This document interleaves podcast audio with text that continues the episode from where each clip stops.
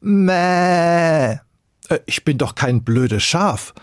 So ein Schaf muss nicht selber denken, trottet der Herde hinterher, kann nicht selbst entscheiden, wo es gehen und bleiben möchte, wird vom Hund gebissen, sobald es aus der Reihe tanzt. Nein, danke. Mit einem Schaf will ich nicht verglichen werden. Ich bin ein Mensch, will selbst denken, frei sein, selbst entscheiden, wohin ich gehe, was ich tue oder lasse.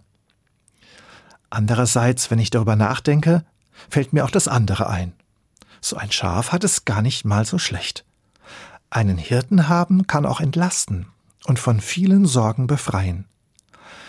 Wenn der Hirte sich wirklich um seine Schafe kümmert, es gut mit ihnen meint, saftige Weideplätze aussucht, für frisches Wasser und grünes Futter sorgt, wenn der Hirte um die Gefahren auf dem Weg weiß, die Abgründe kennt und die Schafe vor ihren Feinden beschützt.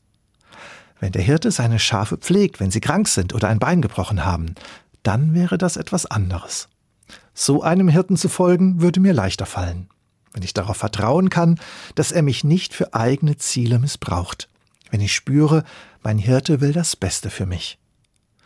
Vielleicht haben sich die Leute solche Gedanken gemacht, damals in der Bibel und bis heute, wenn sie Gott als ihren guten Hirten bezeichnet und gebetet haben, Der Herr ist mein Hirte, mir wird nichts mangeln. Diese Worte sind wie ein Stück Heimat.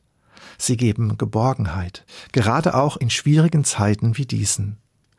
Wie gut, wenn ich jemanden habe, der mir zur Seite steht, auch in schweren Tagen. Wie gut, wenn ich sagen kann, Gott ist mein Hirte.